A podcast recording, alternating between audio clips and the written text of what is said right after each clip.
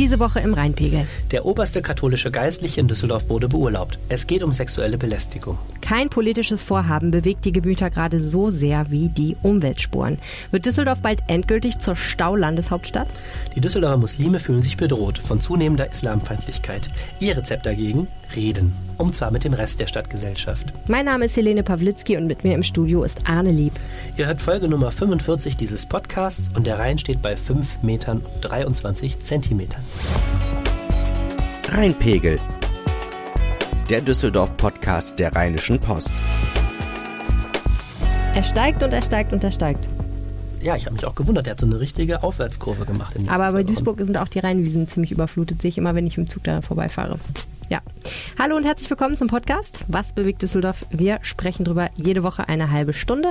Ihr hört uns bei Spotify, bei RP Online und natürlich in eurer Lieblings-Podcast-App, wo ihr, wenn ihr uns einen großen Gefallen tut, mal eine Bewertung hinterlassen könnt. Dann werdet ihr diesen Podcast auch anderen Menschen empfehlen. Letzte Woche habt ihr, die Kollegin Laura Ime und du, Ja. über den Stadtstrand gesprochen, der ja äh, nicht so wirklich ein Stadtstrand ist, weil ihr ja keinen Sand habt und habt unsere Zuhörer gebeten, äh, bessere Vorschläge für die Bezeichnung dieser neuen Attraktion zu finden. Ja, genau genommen war ich das, die äh, dagegen gerantet hat, dass es nicht Stadtstrand heißen darf, wenn es keinen Sand hat und auch nicht so richtig am Wasser ist. Und es gab zwei Vorschläge interessanterweise bei Twitter. Ja, der User Daniel Kasimirovic, äh, ein Stammhörer dieses Podcasts, hat äh, Weißt du, dass der Kasimiro Vicic heißt? Sie sehe ich jetzt erst. oh, Ka. Daniel Ka Kasimirovic. Wir haben den jetzt seit drei Podcasts, nennen wir den falsch, glaube ich. Wir haben den schon öfter mal erwähnt. Mist, okay. Ja, wir, sorry, sollen das, wir sorry. sollen das nicht so groß ausdrucken hier mit den Also, der Alternativvorschlag rein schaubar. Weil ist ja auch Barbetrieb. Reinschaubar. So wie Reinschaumöglichkeit. Mhm. Oder was? Oder wie. Ich raff den Witz nicht ganz. Rein, Reinschaubar. reinschaubar. Reinschaubar. Hey, wir gehen heute Abend zum Rheinschau in, in die Rhein in, an den Rheinschaubar. Wo wollen wir uns denn treffen? Äh, Lass uns erstmal einen trinken in der Rheinschaubar. Äh, lass uns Rheinschaubar treffen. Sagt man ja als Jugendlicher heutzutage. Bist du reinschaubar? Na gut. Okay, wir arbeiten noch dran, äh, den Wortwitz zu verstehen und richtig zu benutzen, aber das ist der Vorschlag vom Twitter-Nutzer Dakasi. Und es gibt einen zweiten Vorschlag von einem Mann, der heißt Hingo. At Hingo 12361825. Das ist fast so gut wie das Twitter-Handle Laura- L-Ime von Laura Ime. Der neue, in Anführungsstrichen, Strand sollte Str heißen. TR. Das bleibt übrig, wenn man den Sand aus Strand rausnimmt. Hey, lass uns heute Tirr treffen. Das ist schön. Tirr treffen. Wir treffen uns im Tr. Okay, man muss jetzt dazu sagen, wir haben jetzt natürlich nicht spezifiziert, was ein guter Vorschlag ist, dass sie wirklich äh, praktikabel sein sollten, haben wir nicht gesagt. Tr. Ja, komm, ist jetzt Gesetz. TR. Das Ding heißt Lass uns mal im. TR treffen. TR. Nein? Und du kannst dich jetzt immer in den Stadtstrand setzen und dann immer sagen, hey TR. Leute, wisst ihr, dass das eigentlich gar nicht Stadtstrand hier heißen dürfte? Das ist so wie, ähm, das, ich mache meinen Mann immer wahnsinnig, wenn wir Auto fahren und es ist Stau und ich sage, daran ist bestimmt wieder ein Reißverschluss schuld. Und meistens habe ich recht und dann rente ich zehn Minuten lang darüber, dass die Menschheit so blöd ist, Reißverschlüsse im Straßenverkehr zu benutzen. Es ist doch nicht so schwer, einfach jemanden vorlassen und dann selber fahren. Naja. Ähm, die Frage ist jetzt, welcher dieser beiden Nutzer ähm, hat den besseren Vorschlag gemacht und darf mit uns ein Getränk in dem Stadtstrand ohne Sand äh, nehmen, Arne? Da du, nicht da, da du es nicht ausgelost hast, finde ich, Ja. solltest du das bestimmen. Bist du heute die, achso, ich dachte, du machst die Glücksfee. Nein. nee, ja, Glück ist es ja nicht. Es ist ja einfach nur Skill, wenn man so einen guten Vorschlag macht.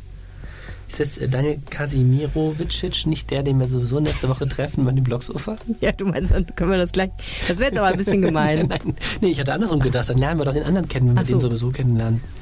Oder wir laden sie beide ein. Wir meine, beide ein. Gut, wir ruinieren zwei. uns nicht mit zwei Weinschollen. Wir haben jetzt beide den Spesen abbrechen und da können wir Oh, das dürfen wir jetzt aber auch keinem gesagt haben. Ja, das bezahlen wir natürlich selbst. Äh, Entschuldigung, In nee, diesem blöden Vorschlag, den wir da gemacht haben. Also, ähm, at Hingo 12361825 und at Dakasi. Ihr seid herzlich eingeladen, mit uns, sobald die Stadtstrände eröffnen, dort ein Getränk zu nehmen. Wir bringen den Sand mit, ihr bringt euch mit und dann trinken wir da einen und dann kriegen wir hin. So, bevor wir äh, mit dem eigentlichen Themen dieses Podcasts anfangen, noch zwei Hinweise. Das eine ist am 28. März, das ist äh, der Donnerstag der kommenden Woche, sind wir in der Stadtbücherei zu Gast auf dem Blogsofa, denn ein Podcast ist ja so eine Art Blog zum Anhören. Und da treffen wir auch diverse andere äh, Podcaster und da freuen wir uns sehr drauf. Ich weiß gar nicht mehr, wann es losgeht. 20 Uhr, Baby. 20 Uhr geht's los. Wir freuen uns sehr und freuen uns natürlich auch, wenn ihr vorbeikommt. Ja, tut es. Und äh, wenn ihr selber noch einen guten Vorschlag für einen Stadtstrand habt, obwohl ihr jetzt kein Getränk mehr von uns dafür kriegt oder sonst uns irgendwas mitteilen wollt, sprecht es uns doch auf unseren Anrufbeantworter, so richtig oldschool 0211 976 34164. Und jetzt sprechen wir über eine Breaking News, die uns erreicht hat zu Beginn dieser Woche. Arne, es geht um den Oh Gott, und jetzt kommen wir an den Punkt, wo ich immer noch nicht weiß, ob man Stadt Dechant oder Stadt Dechant. Dechant. Dechant sagt mhm. man, ne? Ich bin ja leider keine Katholikin. Was heißt leider? Ich bin keine Katholikin. Punkt. Deswegen weiß ich sowas nicht. Aber die, und in der Zeitung lernt man es auch tatsächlich nicht. Der Stadtdechant von Düsseldorf, Ulrich Hennes, ist im Moment beurlaubt. Warum? Ihm wird äh, vorgeworfen, äh, ein ähm, Akt der sexuellen Belästigung. Im Jahr 2012 soll das passiert sein. Da war er noch gar nicht in Düsseldorf tätig, sondern in Hilden. Und es geht um einen äh, jungen Erwachsenen in diesem Fall. Einen Praktikanten. Einen Praktikanten. Mhm. Und äh, genau, da wird eben der Vorwurf laut einer sexuellen Belästigung. Das Ganze ist an die Staatsanwaltschaft übergeben. Es wird ermittelt und ähm, zu Beginn dieser Ermittlungen oder die Ermittlungen sind jetzt bekannt gemacht worden von der Kirche selber und bis zum Abschluss dieser Ermittlungen ist Herr Hennes von seinem Amt beurlaubt. Genau. Das heißt, er führt keine Gottesdienste mehr durch und so weiter genau. und so fort. Was nicht bedeutet, er verlässt die Stadt und äh, ja, macht Nein, Urlaub klassisch, sondern er ist noch da. Ja, ähm, genau. Mein, unser Kollege Jörg Jansen, der das Thema recherchiert hat, hat mit ihm gesprochen und ähm, Herr Hennes hat gesagt, er hat auch keinen Grund, die Stadt zu verlassen. Er betont, er sei unschuldig und äh, will jetzt auch nicht aus der Stadt fliehen, sondern bleibt hier, ist aber aus dem aktiven Dienst ähm, erstmal ausgeschieden. Mhm. Man muss wissen, die, der Stadtdichant ist eben das sozusagen das städtische Oberhaupt der katholischen Kirche, also der oberste ähm, Geistliche äh, auf katholischer Seite in Düsseldorf. Bei den Evangelien heißt das Ganze Superintendent, dieses Amt. Ähm, Habe ich mal gelernt. Mhm. Und die Katholiken haben eben diesen Stadtdichant. Und äh, ja, das war schon eine Nachricht, die ganz schön eingeschlagen hat. Mhm. Zumal dann auch noch bekannt geworden ist, ähm, dass es bereits in den 90er Jahren Vorwürfe gegen Ulrich Hennes gab. Und zwar soll er damals einen fast volljährigen, wie es in der Berichterstattung immer heißt, Jugendlichen sexuell belästigt haben. Ich vermute, der junge Mann war 17. Ähm, damals wurde der ähm, äh, heutige Stadtdichern eben zu einer Therapie verpflichtet. Die hat er dann auch absolviert. Das hat das Erzbistum alles bestätigt. Und dann ist er eben wieder ganz normal in den Kirchendienst gegangen. Ähm, was jetzt an den Vorwürfen aktuell dran ist, das sollten wir vielleicht nochmal betonen, das wissen wir noch nicht. Also es gilt natürlich die Unschuldsvermutung und ähm, Hennes selber sagt auch, er war das nicht. Genau.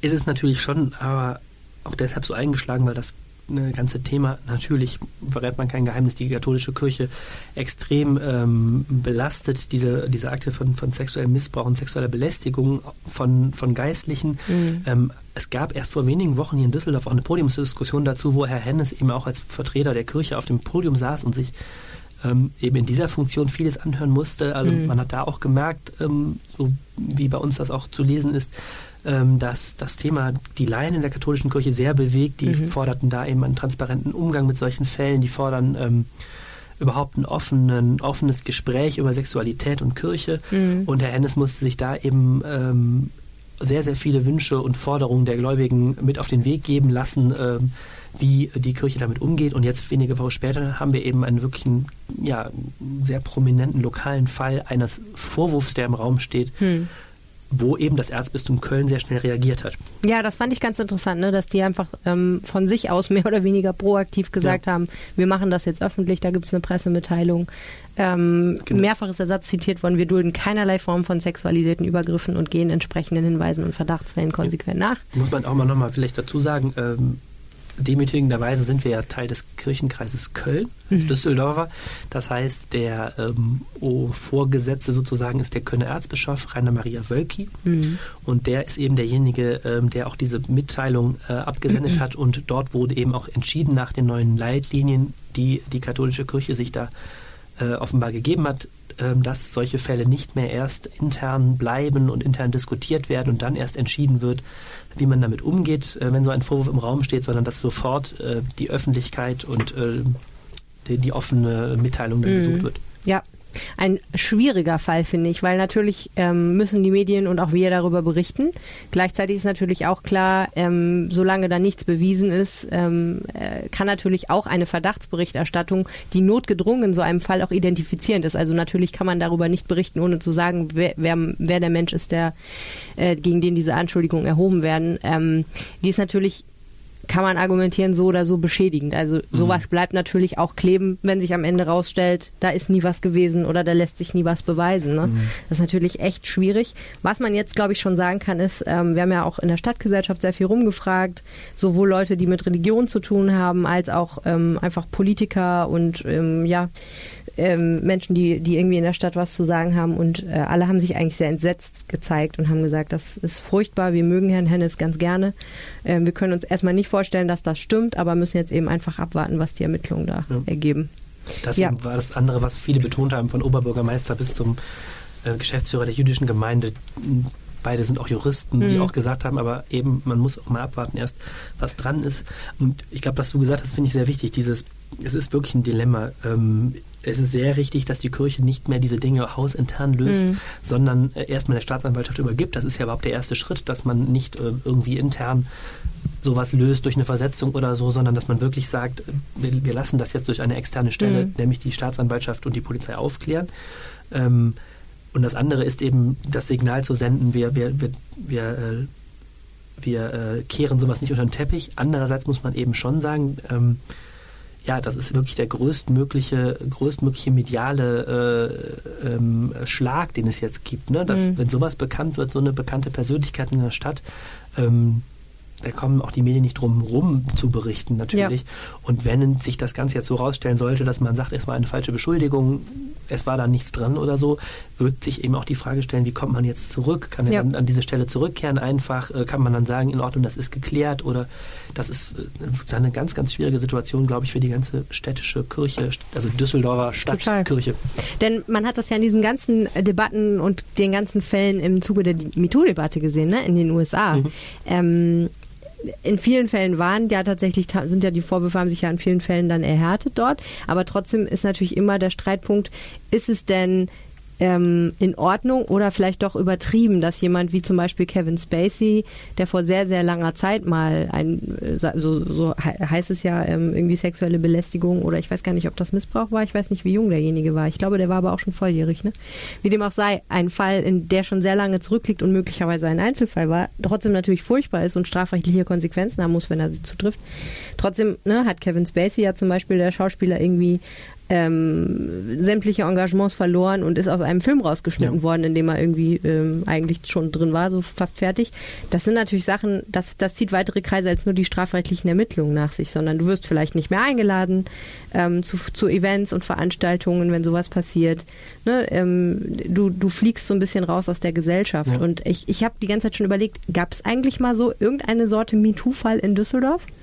Irgendwas, wo jemand wegen irgendwie Anschuldigungen gegen jemand erhoben wurden zu, in, in diesem Bereich? Hm, kann ich jetzt zumindest aus den Jahren, die ich verfolgt habe, kann ich mich jetzt nicht an nee. irgendwas erinnern, was mir sofort einfällt. Ne? Ja, also im Endeffekt ist das jetzt MeToo erreicht Düsseldorf so ein ja, bisschen. Bei MeToo ist natürlich auch krass, dass da sehr oft die Reihenfolge noch andersrum ist. Da war es ja sehr oft so, dass die, die, die erste erste Aufschlag medial war, mhm. dass, dass Journalisten ein Opfer zu Wort ja. kommen ließen, diese Sachen nachrecherchiert haben, oftmals bevor überhaupt zumindest aktuell strafrechtlich irgendwas, mhm. irgendwelche Ermittlungen liefen und dann sozusagen die, die Öffentlichkeit, die hergestellt wurde, durch die Medien das erste war, ähm, was den Fall ins Rollen gebracht ja. hat. Und oftmals bei Harvey Weinstein war es ja so, dann, dass dann später ähm, überhaupt, ähm, mhm. meine ich, zumindest die Organisationen reagiert haben irgendwie. Die, die ja, den, erst so. die Organisation, die das später aber auch strafrechtlich das Ganze mhm. noch aufgearbeitet wurde, aber das erste war eben so diese, diese öffentliche ähm, Aufarbeitung ja. und das ist natürlich auch journalistisch eine ganz journalistisch-ethisch eine ganz, ganz heikle äh, ja. Geschichte, weil man natürlich da eben auch eine ungerechtfertigte Vorverurteilung ähm, ausräumen muss, indem man das gut nachrecherchiert und, und ähm, abwägt. Ja. Wir gucken uns das genauer an und sagen euch Bescheid, wenn es da in dieser Sache was Neues gibt. Wozu es was Neues gab, auch in der vergangenen Woche, war das schöne Thema Umweltspur, ähm, das erhitzt ja wahnsinnig die Gemüter auf verschiedenen Seiten, Arne. Ähm, erklär doch mal kurz, was eine Umweltspur ist, bitte. Eine Umweltspur in dieser Form ist eine Düsseldorfer Erfindung. das macht uns Lokalpatrioten natürlich erstmal stolz. Yay. Die Idee ist folgendes. Die Düsseldorfer Umweltspur funktioniert so. Auf zwei wichtigen Hauptverkehrsachsen in die Stadt, der Merowinger Straße von die läuft vom Südring in Richtung Bahnhof Bilk, S-Bahnhof Bilk, und der Prinz-Georg-Straße in Pempelfort gibt es bis jetzt jeweils zwei Fahrspuren pro Richtung. Bis Ostern wird sich das ändern. Da gibt es nur noch eine Fahrspur für Autos pro Fahrtrichtung und die andere Spur, nämlich die rechte Spur, wird neu markiert und ist dann nur noch für eine ausgewählte äh, ähm, einen ausgewählten Zusammenschluss von umweltfreundlichen Verkehrsmitteln zu befahren. Mhm. Diese sind Linienbusse, keine Reisebusse, nur die Rheinbahn-Linienbusse, Radfahrer, Taxis und Autos mit einem E-Antrieb. Habe ich was vergessen? Nein, das sind sie. Und äh, das heißt, der Autoverkehr, beide, beide Straßen werden von mehr als 20.000 Autos pro Werktag befahren. Wow. Der Autoverkehr teilt sich dann die andere Spur. Ja. Kleine Einschränkung, in der, auf der Merowinger Straße gilt die Regelung erstmal nur stadteinwärts, also von, von der A46 kommt man ja da runter Münchner Straße, Mhm. dann ist das Lastring, biegst du links ab in die Merowinger Straße. Da in diese Richtung wird dann diese Umweltspur kommen und äh, die Gegenrichtung wird noch geprüft. Und das kommt ziemlich bald schon auf uns zu. Ja, das kommt ziemlich bald. Äh, Jetzt letzten Meldungen zufolge sogar schon vielleicht vor den Osterferien, wahrscheinlich aber in der ersten Woche der Osterferien, das ist so ab 14. April. Und also dann, wenn wir Düsseldorfer alle Ostern feiern, dann wissen wir, die Umweltspur ist da und dann wird es sehr, sehr interessant eine Woche später. Dann sind nämlich die Osterferien zu Ende. Und dann hat, äh, gibt es die volle Verkehrslast und dann ist die Das ist spannende lang. Frage, was passiert, wenn diese heute schon mit zwei Spuren total überlastete Straße nur noch eine Mhm. Spur hat, wo bleiben dann die ganzen Autos? Ja. Da gibt es jetzt unterschiedlichste Befürchtungen. Die einen sagen, es wird die große Katastrophe aller Zeiten. Es wird unglaublich viel Stau geben und zwar nicht nur auf diesen Straßen, sondern auch auf den Nebenrouten, die man dann aus, zum Ausweichen nehmen kann. Ja. Die andere Hälfte sagt, äh, entweder wird schon nicht so schlimm oder kann schon sein, aber Genau. es ist total wichtig, dass wir das jetzt machen, damit, und zwar, was ist das Ziel am Ende der ganzen Angelegenheit? Ähm, Also es gibt von der Stadt eine, finde ich, sehr komische Doppelargumentation. Die eine Argumentation ist, ja, ist, äh, die sa- besagt, naja, klar, also so langfristig richtig was bringt, tut es nicht, wenn man zwei Straßen jetzt ähm, auf diese Weise äh, für Autos halb sperrt. Aber wir müssen ja kurzfristig was tun, sonst kommt nämlich dieses Dieselfahrverbot und das ist viel schlimmer. Ja. Wir erinnern uns, es gibt ein laufendes Gerichtsverfahren gegen Düsseldorf von der Deutschen Umwelthilfe, die ähm, verlangt eine Verschärfung des Luftreinhalteplans.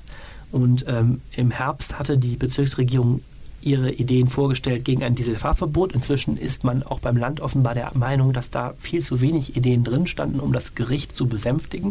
Und so hat man kurzfristig diese Umweltspuren noch äh, dort reingeschrieben, in der Hoffnung, dass dann die Richter sagen, naja gut, Düsseldorf hat immerhin schon Umweltspuren, da brauchen sie nicht noch ein Dieselfahrverbot. Das ist so die Argumentation, ja, wir sind hier zum Jagen getragen worden, wir müssen was tun.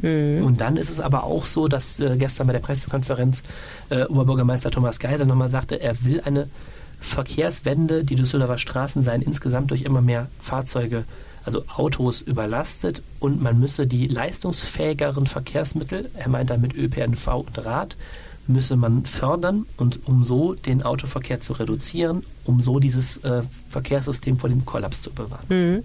Also auf der einen, einen Seite sagt die Stadt, wir können das ja nicht ändern, wir müssen jetzt halt was machen. Und auf der anderen Seite sagt, die Stadt, aber wenn wir schon was machen, dann sind wir jetzt hier die großen Innovatoren. Aber ist irgendwo auch gut. Das Ja. müssen wir machen, aber ist irgendwo auch gut. So Na gut, das man kann ja schon beider Meinung sein. Ne? Man kann ja auf der einen Seite, es kann ja auch mehrere Leute in der Stadtverwaltung geben, die einen finden das eine, die anderen finden das andere. Ja, das, was ich, genau, was ich daran so ein bisschen problematisch finde, ist, ähm, es ist, sagen wir mal, also wir müssen eine Sache noch sagen. Die, ähm, die Welle der Empörung ist sehr groß ähm, und wird angeführt von den großen Wirtschaftsverbänden in Düsseldorf. Also unisono sagen, die Industrie- und Handelskammer, die Industrie und Handel vertritt, der, Nein. äh, doch, der Handelsverband Ja, äh, und der auch den die, Handel vertritt. Ja, und die Handwerkskammer, die, du wirst es kaum glauben, Handwerker die Handwerker vertritt? vertritt, Doch, doch, ich schon äh, gehört, sagen ja. unisono dasselbe. Die sagen nämlich, ähm, eine deshalb falsche Idee, weil man dem Autoverkehr was wegnimmt, ohne überhaupt zu sagen, was die Leute da machen sollen. Mhm. Es fehle, äh, also auch diese Verbände sagen, sie haben ja nichts dagegen, dass man den Autoverkehr reduziert, aber man muss doch diesen 300.000 Berufspendlern und man muss den, den Shoppingtouristen und den Handwerksbetrieben und allen anderen, die fahren, doch erstmal auch ähm, Möglichkeiten an die Hand geben, dass sie das Auto stehen lassen können. Und das Ja. gehe doch nur durch einen viel, viel engagierteren Ausbau des ÖPNV-Netzes. Und bevor man nicht das getan hat als ersten Schritt, kann man noch nicht als zweiten Schritt sagen, ja, wir machen aber schon mal für den ÖPNV die Straßen zu. So, das ist diese Welle der, ja, es ist so eine Mischung aus Sorge und Empörung. Ne? Wir wissen alle noch nicht, wie schlimm es wirklich wird. Vielleicht äh, wundern wir uns alle und nach zwei Tagen ähm, redet da kein Mensch mehr drüber. So, und deswegen ist es so, dass ich den Eindruck habe, dass die Stadtspitze momentan auch diese Doppelstrategie fährt, zu sagen, naja, eigentlich politisch, ehrlich gesagt, haben wir das die ganze Zeit schon gewollt, dass wir mal was tun für alternative äh, Verkehrsmittel. Aber man muss auch sagen, wir hätten auch andere Alternativen eh nicht gehabt. Also, ne, Ja. don't blame us. Die, das Problem kommt von ganz oben. So. Ja, ja, ja. Wir können da gar nichts für. Na das gut, find- das vielleicht wird die Luft ja schwierig. trotzdem wirklich ein bisschen, naja, die Luft Naja, wird nicht wirklich, ein bisschen, wir- wirklich sehr viel besser werden Also dadurch, doch- ne? Seien wir doch ehrlich. Ja, doch, also die Luft an diesen Straßen wird An viel, Straßen besser, weil viel du kannst besser, ja nicht okay, ausrechnen, ja. es sind ja nur die Hälfte der Autos da. Ja, und gut, diese, okay. diese ähm, die Stickstoff.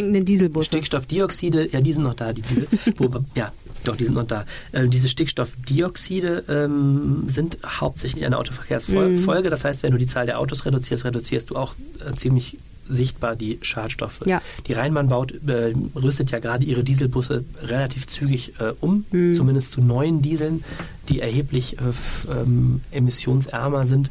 Das wird auch nochmal ein Baustein sein, was natürlich auch alle wissen. Der geneigte Autofahrer, der morgens da nicht mehr rankommt, weil da riesen Stau ist, vielleicht bei der einen Spur, wird sich natürlich ähm, alternative Routen suchen. Das heißt, der Verkehr wird auf den Alternativrouten tendenziell zunehmen. Das Problem ist, diese Alternativrouten sind genauso überlastet.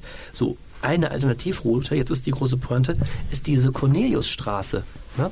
Also wenn du nicht durch die Merowinger kannst, kannst du eine weiterfahren. Das ist die Achse, äh, was ist das, Mekum? Straße meine ich schon. Auf jeden Fall kommst du über die Corneliusstraße dann in die Innenstadt. Das ist diese Straße, über die wir immer reden, weil da die offizielle Messstelle des Landesumweltamts steht. Ja. Ähm, wo eigentlich das Dieselfahrverbot sein sollte. Das heißt, eigentlich ist die Frage, belasten wir eigentlich gerade die Corneliusstraße mehr? Also ähm, wir alle werden sehr gespannt sein. Die gute Nachricht ist, die Wissenschaft ist mit im Boot und wird das Ganze evaluieren, diese, ähm, diesen Verkehrsversuch. Also diese ganzen Umweltspuren sind ein Verkehrsversuch.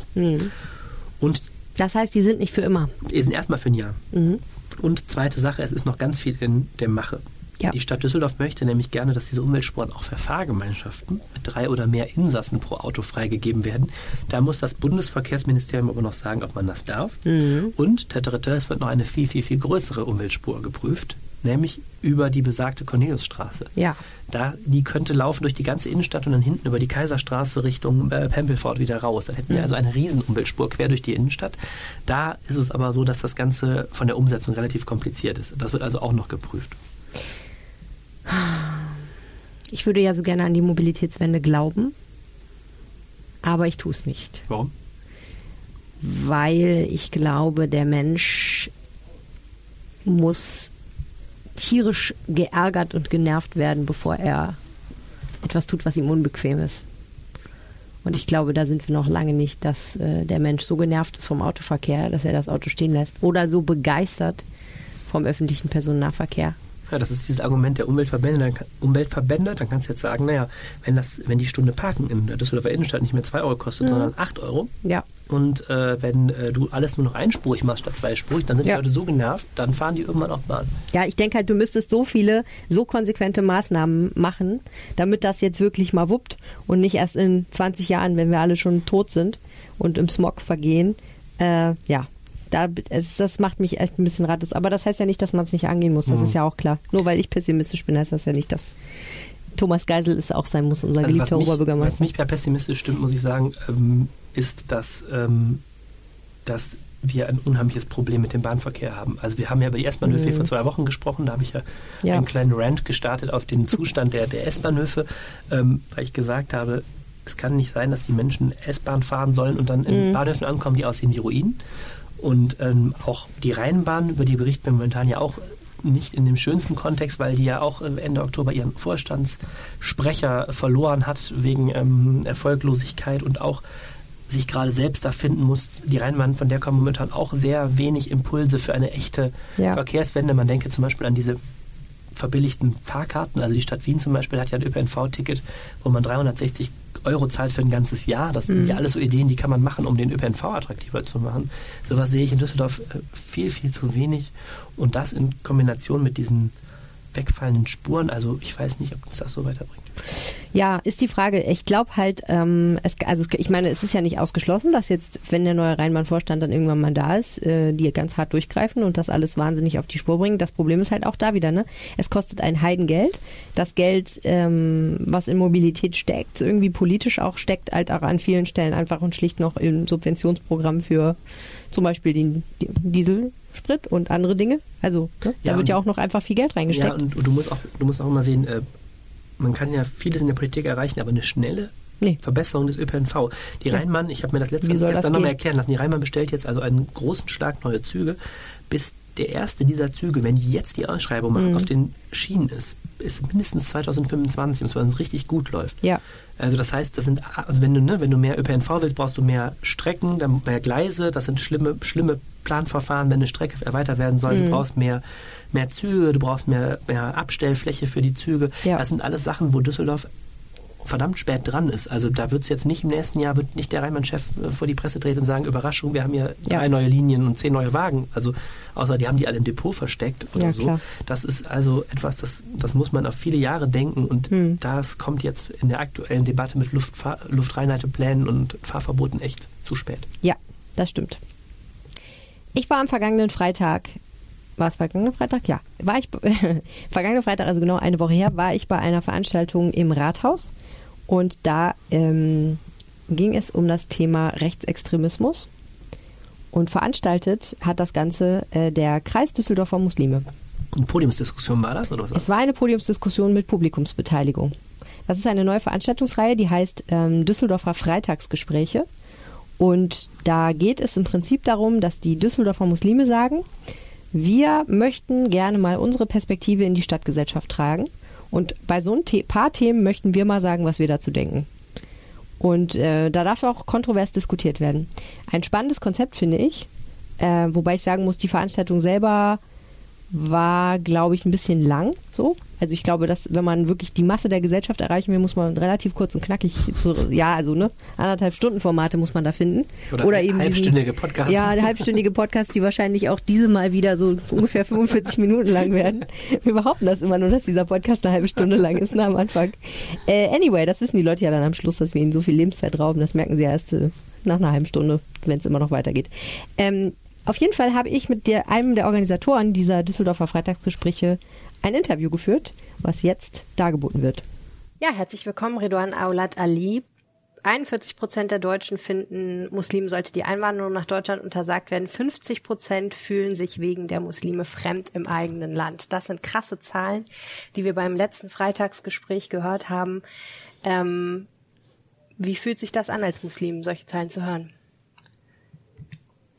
Ja, erstmal sehen wir natürlich, dass das ein äh, ein, ein Grund hat. Ne? Alles, ähm, jede Meinung und äh, alle äh, möglichen ähm, Zusammenhänge in der Gesellschaft haben immer einen Grund und äh, wir sehen schon, dass da ähm, gerade das Erstarken der Neurechten und äh, das Befeuern eben verschiedener Debatten auch äh, leider ähm, gleichzeitig äh, klar extremistische äh, ähm, Bestrebungen auch von muslimischer Seite, die das Ganze dann natürlich noch verstärkt haben. Mhm. Und wir sehen hier auf jeden Fall, dass äh, sowohl die Rechtsextremisten als auch Linksextremisten wie auch äh, die ähm, muslimischen Extremisten ähm, sich einander bedingen, äh, auch wenn gleich ähm, ja muslimische Extremisten in Deutschland keine so hohe Zahl äh, ähm, aufweisen wie ähm, die rechtsideologischen Extremisten.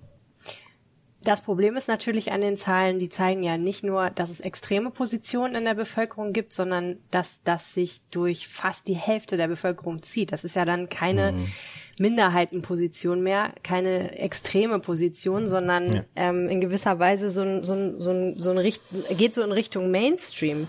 Das ist natürlich ähm, eigentlich das große Problem. Ne? Spürt man das im Alltag als Muslim, dass so viele Menschen Muslime ablehnen? Ich persönlich habe das tatsächlich nicht so viel erlebt. Ähm, ich habe äh, auch vielleicht Glück gehabt. Also ähm, wir haben äh, und ich äh, ja beschäftige mich sehr viel mit ähm, äh, ja mit, mit kommunalen Netzwerken, in denen man zusammenarbeitet, in der quasi die Gesellschaft äh, quasi zusammenwächst und äh, das ist mir immer schon ein Anliegen gewesen und äh, daher habe ich das persönlich noch nicht erlebt. Ähm, ähm, als Kreis der Düsseldorfer Muslime erreichen uns immer wieder Zuschriften ähm, von äh, Musliminnen vor allem, äh, die sichtbar äh, Musliminnen sind äh, mit Hijab und äh, das äh, hat sich schon sehr sehr verstärkt. Ne? Also ähm, es ist schon viel viel mehr geworden und äh, wir haben da ähm, ja also wir versuchen da zu helfen ähm, Weiterleitung an Antidiskriminierungsstellen des Bundes und äh, wir arbeiten äh, da mit verschiedenen Stellen auch in der Stadtgesellschaft zusammen. Hm. Wir haben bei dieser ersten Veranstaltung der Düsseldorfer Freitagsgespräche auch gehört, dass es einige Muslime gibt, die tatsächlich vielleicht nicht super ernsthaft, aber schon mit dem Gedanken spielen, wie wäre es eigentlich, wenn ich Deutschland verlassen würde? Wie, wie wäre es, wenn ich zurückgehen würde in das Land meiner Väter oder meiner Mütter oder mein eigenes Heimatland, vielleicht in die Türkei, wo ich als Muslim eben ähm, unangefeindet leben kann in der Regel. Ähm, wie verbreitet ist dieser Gedanke?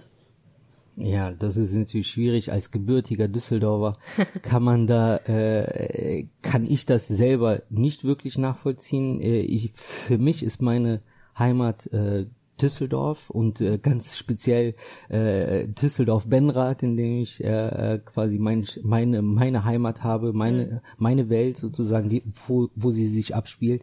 Und ähm, ich kann das, ich kann die Sorgen schon verstehen. Ne? Also ähm, das hat schon, äh, wie gesagt, extreme Züge angenommen, die bis hineinreichen äh, in äh, die Mitte der Gesellschaft. Wir haben äh, eine 12% AfD im Bundestag. Das ist schon ein Signal. Ähm, gerade wenn man äh, die ja die Aussagen einiger extrem extremer Flügel äh, der AfD hört, äh, macht das schon Angst. Ähm, ich kann auch die Leute verstehen, die vielleicht äh, einen größeren Bezug ins Ausland haben, dass sie sagen, dass das äh, ja auch für mich eine Alternative ist, nach äh, so ins Ausland zu gehen.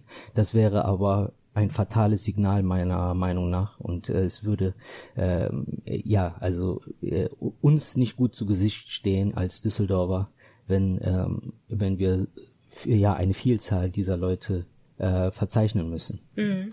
Du organisierst die äh, eine neue Veranstaltungsreihe für den Kreis Düsseldorfer Muslime, die Düsseldorfer Freitagsgespräche. Kannst du einmal kurz erläutern, was die Idee dahinter ist? Ja, die Düsseldorfer Freitagsgespräche. Ähm, äh, da möchte der äh, Kreis der Düsseldorfer Muslime ähm, sein bürgerschaftliches Engagement noch erweitern ähm, zu dem, was äh, der KDDM sowieso schon macht. Aber ähm, genau, und hier war es, hier, hier ging es darum, einfach eine Perspektive, die uns fehlte, auch als Muslime in Düsseldorf äh, wahrgenommen zu werden. Also es äh, wir sind, wie gesagt, in verschiedenen Netzwerken ähm, gegen Rassismus, gegen äh, Diskriminierung in Düsseldorf äh, engagiert und haben haben gesehen, dass da viel getan wird, ähm, äh, aber wir auch als Ehrenamtliche äh, voll 100% Ehrenamtliche können nicht überall dabei sein und können nicht überall auch unsere Perspektive einbringen. Und ähm, ja haben haben hier quasi ein Format entwickelt, in der kontrovers äh, unsere ähm, auch unsere Perspektive mit einfließen kann. Und äh, ja es geht im Grunde genommen um das Miteinanderreden in der Stadtgesellschaft. Und äh, hier ähm, ja re relativ populär auch ähm, aufgestellt. Dann mit sechs Veranstaltungen in diesem Jahr. Das soll erst der Anfang sein, soll sich etablieren über längeren Zeitraum. Mhm. Ähm, ich muss sagen, als ich mir das Programm das erste Mal angeschaut habe, also wie du gesagt hast, sechs, sechs Termine stehen schon fest mit Thema und Ort und allem so. Ähm, Im ersten haben wir schon gesehen, ging es um rechtsideologischen Extremismus, der ist schon vorbei.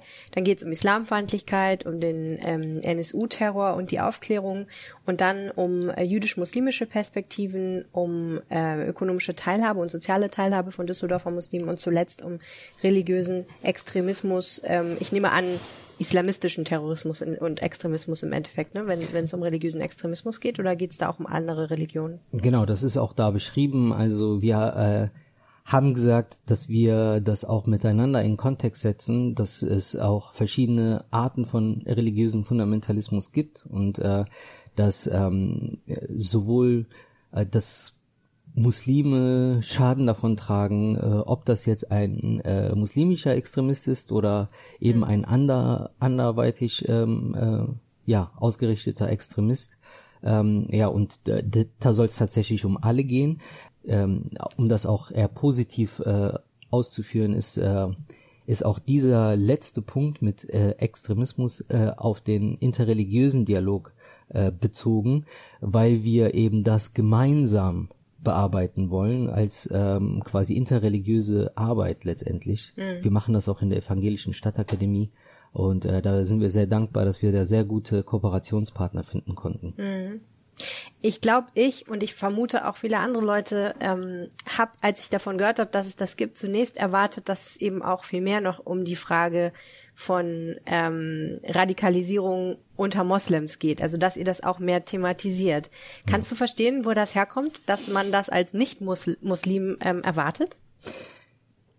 Ja, also äh, das ist, äh, wenn es das gibt äh, und äh, bei den Menschen, bei denen es, äh, es das gibt, ähm, hat das immer eine Vorgeschichte. Und ähm, diese Vorgeschichte arbeiten wir auch auf. Äh, und es geht Du meinst, geht, wenn es Radikalisierung gibt? Ja, genau. Es mhm. gibt es gibt Radikalisierung. Es gibt ähm, auch eine äh, ähm, zum Teil einseitige Berichterstattung, die ähm, von verschiedenen Portalen, äh, von äh, sehr bekannten Boulevardmagazinen, ähm, die da äh, natürlich mit reingespielt haben. Ne? Und das äh, müssen wir natürlich dekonstruieren und äh, ähm, äh, wir arbeiten wiederum nach innen hin sozusagen zu die zu dieser muslimischen Community, die die, die hier ist ähm, und äh, dekonstruieren Verschwörungstheorien äh, oder was auch immer, was da äh, irgendwie in diese Richtung geht und ähm, ja, also dass das ein großer Plan sei oder was auch immer. Also es gibt äh, die verrücktesten Verschwörungstheorien, die wir so hören und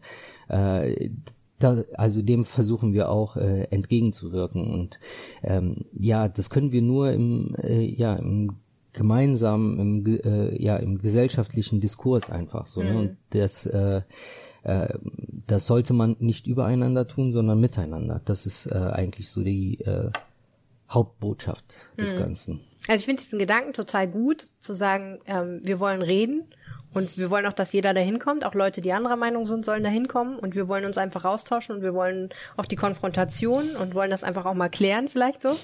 Ähm, trotzdem ist natürlich für, für, ist natürlich auch die Frage so, ähm, was ich, was ich so ein bisschen rausgelesen habe, und sag mir, ob, ob ich das falsch interpretiere. Es ist ja an vielen Stellen einfach auch eine Anklage, ne? Also ich habe das Gefühl gehabt, viele der Themen, die ihr gewählt habt, sind auch eine Anklage gegenüber. Halb, halb. Also halb, es, halb. Es ist, es ist, es ist tatsächlich die ersten drei Veranstaltungen. Ja. Äh, da äh, kämen wir wirklich um, äh, da bearbeiten wir im Grunde genommen Themen, äh, wo wir einfach gesehen haben, dass sie äh, äh, fast gar nicht wirklich stattfinden, da, dass sie. Aber über den NSU-Terror und die Aufklärung wird ja sehr viel berichtet. Ja, ja, klar, na klar. Das aber wird ja, ist, äh, ja, man beteiligt nur selten Muslime und äh, okay. vor allem auch nicht äh, jetzt wie wir als organisierte Muslime und äh, Moscheegemeinden, die selber auch was dazu zu sagen haben und äh, ja und ganz speziell deren Ängste, die mhm. sie auch mit sich tragen, äh, mit den gerade NSU äh, ähm, Vorkommnissen äh, und äh, terroristischen Anschlägen ähm, mhm. ist das natürlich ein wichtiger Punkt. Das ist die erste Hälfte und die zweite Hälfte, die ist wirklich, ähm, also die geht eher so darum, dass wir miteinander teilhaben, gesellschaftlich zusammenarbeiten, interreligiös und so weiter. Mhm, okay, verstehe. Ja. Ähm, ich habe drüber nachgedacht. Ähm, ich versuche immer so eine Analogie zu ziehen. Ähm, wenn ähm, ich bin ja, ich habe ja rote Haare. Man könnte sich ja vorstellen, eine Welt, in der es, es gibt so zwei Prozent Rothaarige oder so, dass die total unbeliebt werden, dass die, dass ganz viele Leute das, was ich am Anfang gesagt habe, sagen mhm. würden, ähm, Rothaarige in der deutschen Gesellschaft bedrohen mich und ähm, ich möchte nicht, dass die hier leben und ähm, die sollten, ne, die, die sind mir fremd und ich möchte nicht, die, die bedrohen meine Kultur irgendwie so, ne? Könnte man sich ja so utopisch vorstellen. Und dann habe ich mich gefragt, okay, was könnte ich als Rothaarige tun? Jetzt nehmen wir mal an, es gibt auch ein paar Rothaarige, die benehmen sich nicht so gut, die würden tatsächlich Ärger machen und was weiß ich, ne, würden Verbrechen begehen oder irgendwie Anschläge oder was weiß ich, irgendwie schlimme Dinge tun. Ähm, was könnte ich dann als jemand, der das vielleicht nicht tut, tun, damit die Ablehnung geringer wird? Das ist ja total schwierig, weil die Ablehnung ist auf der anderen Seite. Ich habe nicht so viele Möglichkeiten. Mhm. Im Endeffekt habe ich mir gedacht, ist es eigentlich ein Imageproblem. Ist das zu banal zu sagen, Muslime in Deutschland haben auch einfach ein Imageproblem? Oder also banalisiert das das Problem oder ist das schon die richtige Richtung? Muss man eigentlich einfach was am Bild der Muslime tun? Image ist ja ein Bild, ähm, um, um eine bessere Stimmung zu erzeugen. Ja, also äh, ich äh, tu mich ich tu mich da ein bisschen schwer, weil ich auch äh, Ist okay, ist auch so, ein bisschen schräg. Ja, also äh, nee, also ich tu mich ich tu mich sch- schwer vor allem was so Image, Pflege und so weiter angeht. Das sollte ähm, einfach ähm, realistisches Bild sollte dargestellt werden und äh, äh, die überwiegende Mehrheit ist einfach friedlich in Deutschland. Das ist eine Tatsache. Ne? Das sind einfach Muslime, die ihr Leben leben, die genau äh, wie du und ich äh, zur Arbeit gehen täglich und äh, ihrer Familie ein gutes Leben ermöglichen möchten äh, und äh, das ist eigentlich eine das ist eigentlich eine Selbstverständlichkeit sein sollte dass man äh, als Muslim als Jude als äh, Christ oder was auch immer ähm, äh, ja hier in unserer Stadt vor allem leben kann und äh, was auch wirklich so ist und auch wirklich funktioniert. Und diese Tatsache, die wollen wir natürlich darstellen, ne? wir, äh, mit unserem mit, mit unserer Beteiligung am Toleranzwagen.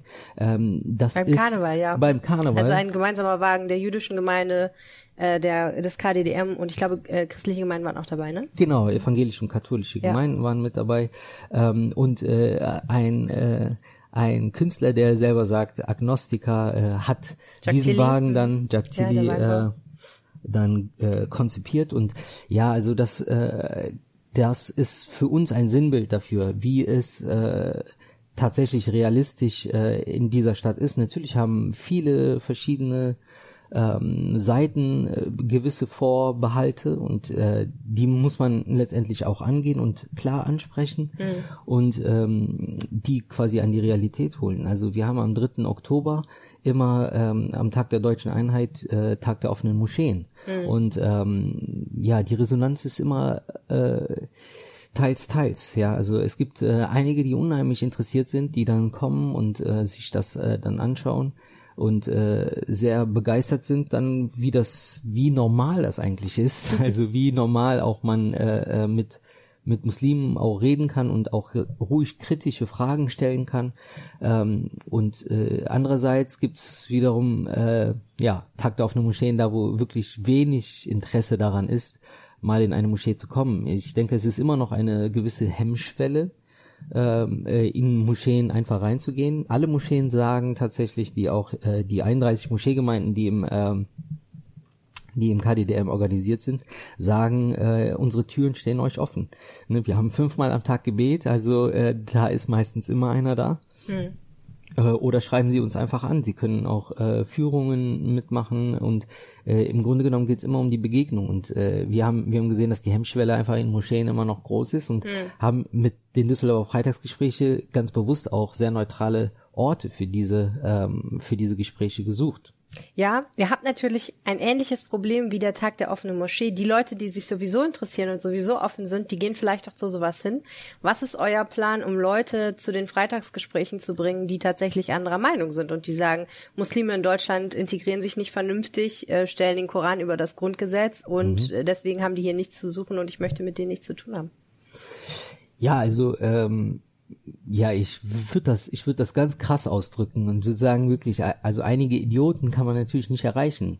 Hüben wie drüben. Ja, Es gibt, es gibt äh, Leute, die man niemals mehr erreichen kann, ne? Und die haben sich eine feste Meinung, was sehr schade ist und äh, ich bedauere diese Menschen. Äh, aber ähm, äh, es gibt äh, Leute, die sich noch keine abschließende Meinung äh, äh, gebildet haben und äh, diese Menschen sind herzlich eingeladen äh, in in der Form unseres Formats ähm, ist äh, die Kontroversität äh, tief implementiert. Also wir haben wir haben einen Vortrag, also außer jetzt diese Auftaktveranstaltung haben wir immer einen Vortrag und äh, der zweite Experte, der auch dafür, ein ausgewiesener Experte, der auch dafür dann eingeladen ist, der soll äh, explizit einen kontroversen Kommentar auf diesen Vortrag halten.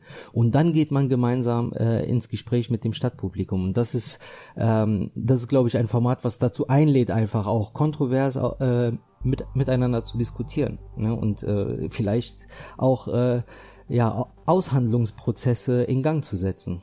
Vielen Dank, Redwan Aulat Ali. Ja, gerne. Das war der Rheinpegel für diese Woche. Ihr könnt uns weiterempfehlen, indem ihr eine Bewertung im iTunes Store hinterlasst. Oder ihr könnt uns kontaktieren via Twitter. Ich heiße Ed Arne Lieb und Also, Helene Ja, heißt. Ed Helene Pawlitzki. Wer hätte das gedacht? Die Facebook-Seite unserer Redaktion ist RP Düsseldorf. Da lesen wir natürlich auch die äh, Mails, die da reinkommen. Wir haben auch eine Mailadresse stadtpost.rheinische-post.de. Oder ihr könnt uns anrufen auf unseren Anrufbeantworter sprechen unter 0211 9763 4164. Und bis zur nächsten Folge dieses Podcasts findet ihr alle Düsseldorf-Nachrichten unter RP Online und natürlich auch in der Rheinischen Post. Bis dann, ciao. Tschüss. Mehr im Netz. Alle Nachrichten aus der Landeshauptstadt findet ihr auf rp-online.de slash Düsseldorf.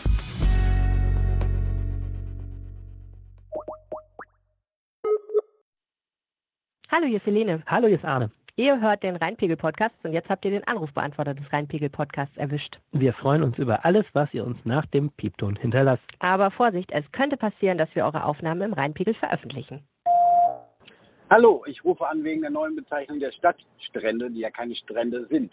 Mein Vorschlag wäre City Oase. Schönen Gruß aus Düsseldorf-Benrath.